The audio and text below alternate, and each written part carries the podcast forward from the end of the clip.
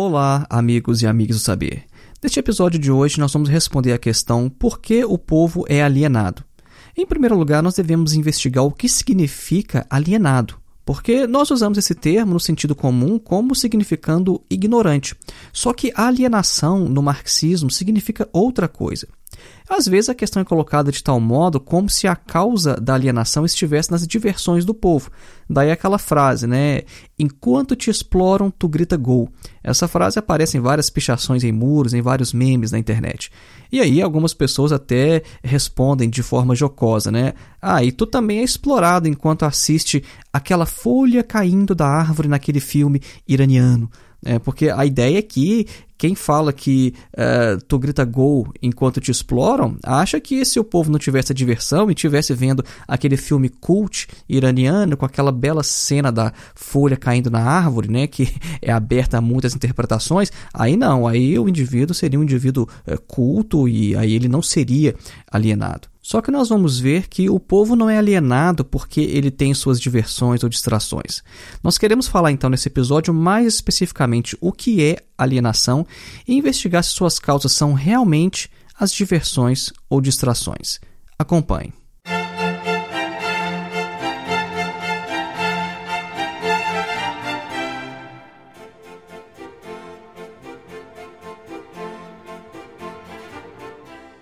E antes da gente iniciar, um breve recado: faça sua inscrição em nosso curso de Introdução à Filosofia, dos Pré-Socráticos a Sartre. O nosso curso tem mais de 14 horas de duração, é um curso sem data nem de início nem de término, ou seja, você pode fazer com total flexibilidade de tempo, porque o seu acesso também é vitalício. Uma vez adquirindo o curso, você tem o curso para sempre. E além do mais, você recebe certificado de conclusão ao final, caso você precise comprovar essas horas de estudo é, na faculdade ou em alguma disciplina disciplina. O objetivo do nosso curso é colocar você em contato direto com alguns dos principais textos da história da filosofia. A ideia é fazer com que você leia diretamente os filósofos e compreenda o que você está lendo. Então, ao invés de ler literatura secundária ou comentadores falando sobre os filósofos, você vai ler diretamente os textos do próprio Platão, Aristóteles, Epicuro, eh, Marco Aurélio, Santo Agostinho, Descartes, Kant, Hegel, Marx e etc. Para mais informações, clique no link que está na descrição deste episódio ou então o link que você pode encontrar também em nosso site que é www.filosofiaepsicanalise.org. Voltando então ao nosso tema, por que o povo é alienado? Em primeiro lugar, vamos investigar o que quer dizer alienação. A alienação, que vem do alemão Entfremdung, é um conceito importante no pensamento de Hegel, Feuerbach e Marx. A ideia básica de alienação é a de estar separado, ou seja, alienado de alguma coisa, como às vezes é utilizado também no sentido jurídico. Esse termo Entfremdung, utilizado por Hegel e Marx, aparece, por exemplo, na tradução da Bíblia realizada por Martinho Lutero. Então é um termo que já tem uma longa história na tradição alemã. Para dar uma ideia de como Lutero utilizou esse termo, vamos ver aqui o livro de Efésios, capítulo 4, versículo 18. Em português ele é o seguinte: Eles estão obscurecidos no entendimento e separados da vida de Deus por causa da ignorância em que estão. É, o Lutero traduziu assim no alemão: Ihr Verstand ist verfinstert und sie sind entfremdet dem Leben, das aus Gott ist. Então, essa parte aqui, und sie sind entfremdet. Tá vendo? Entfremdet, que é o separado, o, o alienado. Né? Então a gente pode ver que o Martinho Lutero já utilizava o termo alienação, ou seja, no sentido de estar separado, e apontando como causa a ignorância, porque é essa a ideia desse versículo aqui. Já em Hegel, nós temos a alienação em seu sentido mais filosófico, que é o que nos interessa aqui neste episódio. Né? O Hegel vai descrever a alienação como a forma com que uma ideia, uma vez externalizada em um objeto, pode aparecer de maneira estranha ao sujeito que é sua origem.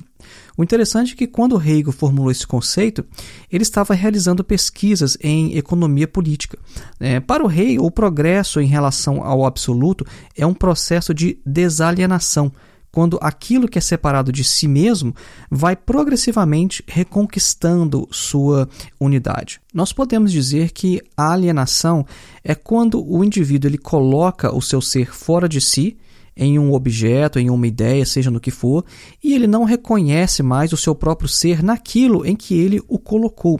Nós vamos ver que isso vai ficar de forma bem clara quando a gente falar de Feuerbach, porque o Feuerbach vai se basear, ele vai se apropriar desse conceito de alienação em Hegel e vai fazer uma aplicação no campo da religião. É importante mencionar também, apenas de passagem, que esse termo Entfremdung é um termo que tem um correlato que é o Entäußerung.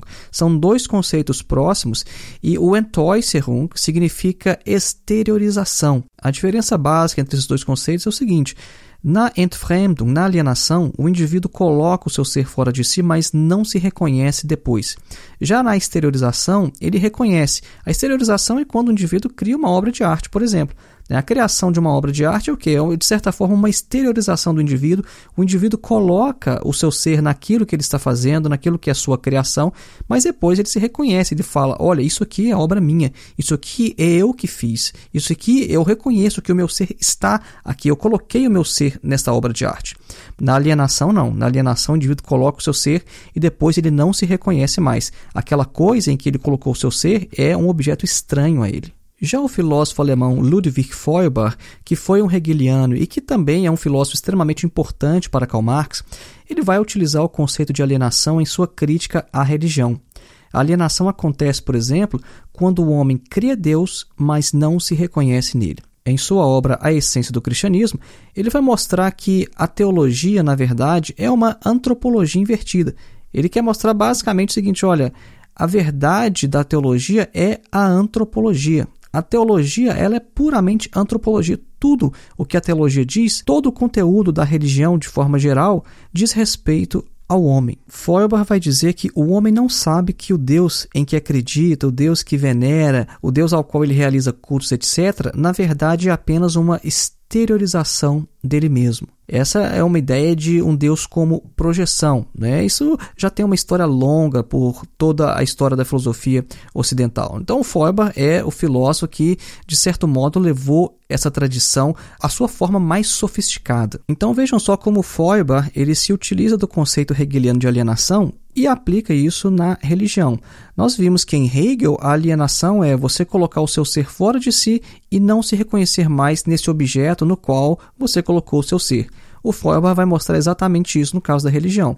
Ou seja, os homens criam seus deuses, eles projetam em seus deuses suas principais características humanas, mas de uma forma superlativa, ou seja, se nós somos capazes de amar, Deus é todo amor. Se nós temos inteligência e sabemos algumas coisas, Deus sabe tudo, ele é onisciente e etc. Né? Então, o homem se coloca então nesse ser em, com propriedades superlativas e depois não mais se reconhece nele e depois venera esse Deus como se fosse um Deus independente, como se fosse um Deus que tivesse uma existência autônoma. E agora nós chegamos então a Karl Marx.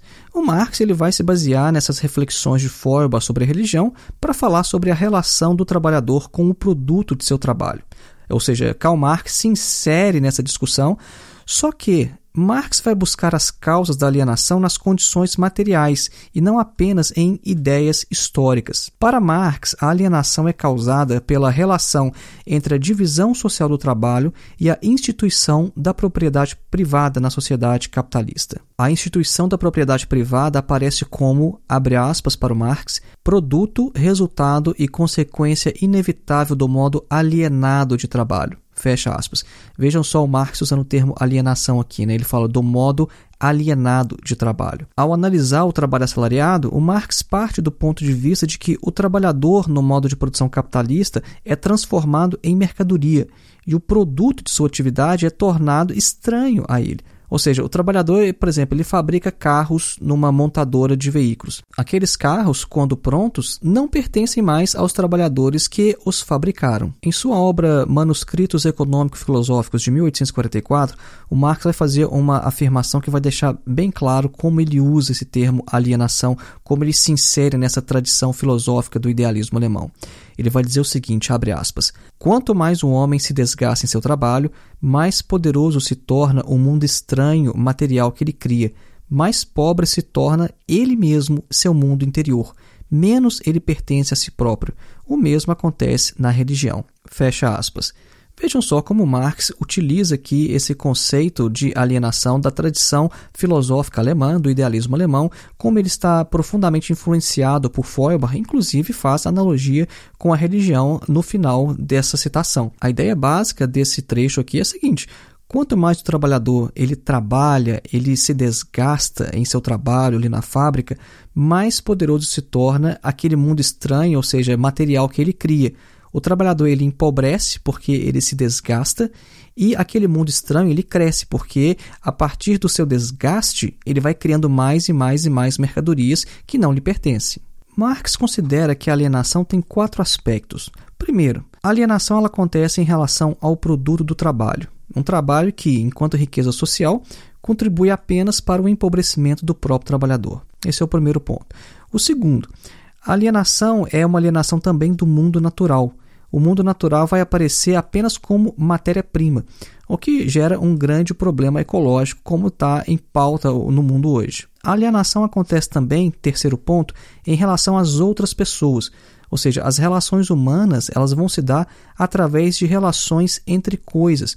É uma coisa que ele vai falar, por exemplo, lá no Capital, no final do primeiro capítulo, quando ele tratar sobre o caráter fetichista da mercadoria, por exemplo. E o quarto aspecto, a alienação ocorre em relação a si próprio. As funções animais do trabalhador se tornam o refúgio de sua humanidade, enquanto sua criatividade humana é bestializada no trabalho. Segundo Marx, no trabalho alienado, o trabalhador, aspas, não afirma, mas apenas contradiz sua essência. Fecha aspas. Ou seja, ao invés de desenvolver suas energias físicas e mentais, o trabalhador só mortifica o seu corpo e arruína sua mente. Este é o caráter do trabalho alienado no capitalismo. A superação da alienação, da Entfremdung, então, para Marx, não vai acontecer na Aufhebung, como em Hegel, ou na suprassunção da objetividade do espírito na autoconsciência, né? ou seja, uma coisa bem no conceito filosófico, a gente falou aqui numa linguagem bem hegeliana. Ou seja, a superação da alienação para Marx ela vai acontecer na suprassunção da causa social da alienação, que é o modo de produção capitalista. Então vejam bem que isso aqui é importante a causa da alienação ela tem raízes sociais. Neste episódio, nós estamos discutindo sobre o povo alienado. Nós estamos respondendo a questão por que o povo é alienado. Então, nós demos toda essa volta aí, desde Martinho Lutero, passando por Hegel, Feuerbach e Marx, para mostrar o que é o conceito de alienação. E agora nós vamos responder a questão por que o povo é alienado. Nós vimos então que alienação não quer dizer simplesmente ignorância. Essa pergunta, por que o povo alienado, geralmente quer saber, na verdade, o seguinte: por que o povo não tem consciência de sua situação social? A questão é que não existe conhecimento imediato de absolutamente nada neste mundo, e menos ainda da realidade social. Conhecimento imediato a gente quer dizer no sentido de sem mediações. A questão é que não basta estar absorto em determinada realidade social para conhecê-la. É, a experiência particular, a experiência que o indivíduo tem de um determinado contexto, não fornece a totalidade, o universal. Por exemplo, uma pessoa que mora no Brasil em um bairro para ricos, em um bairro de luxo. Ele pode dizer que conhece a realidade brasileira porque ele tem uma experiência direta de estar ali imerso na sociedade brasileira. De certa forma, ele está lá dentro, ele vive lá. Uma pessoa, imagine, uma pessoa que nasceu num bairro de luxo, passou sua vida inteira ali, ele conhece o Brasil. Ele não conhece o Brasil em totalidade, mas ele conhece o país e ninguém vai dizer que ele não é brasileiro ou que ele não conhece, de certo modo, o Brasil. Mas é claro, ele conhece uma parte do Brasil, ele não conhece o Brasil em sua totalidade. E é essa a ideia do que a gente afirmou anteriormente aqui de uma forma filosófica. Não há conhecimento imediato da realidade, não há conhecimento imediato da totalidade. Uma lição que nós temos da dialética é que todo objeto é o resultado de múltiplas determinações. Todo objeto é resultado de um processo. Então, eu próprio, enquanto indivíduo, eu sou o resultado de um processo. O que aconteceria, por exemplo, se eu acordasse amanhã e não me lembrasse de minha própria história? Bom, eu perderia minha identidade. A sociedade em que vivemos, da mesma maneira, também é resultado de um processo. E se a gente não conhece a história dessa sociedade, como ela se formou para ser o que é hoje, nós também não sabemos, nós não conhecemos a sua identidade.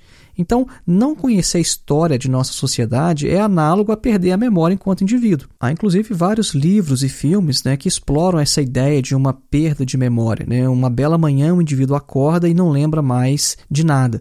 Então, o que acontece? Ele não sabe quem ele é, ele não sabe onde ele mora, ele não sabe o que ele está fazendo ali, onde ele está, etc. É a mesma coisa de uma perspectiva social.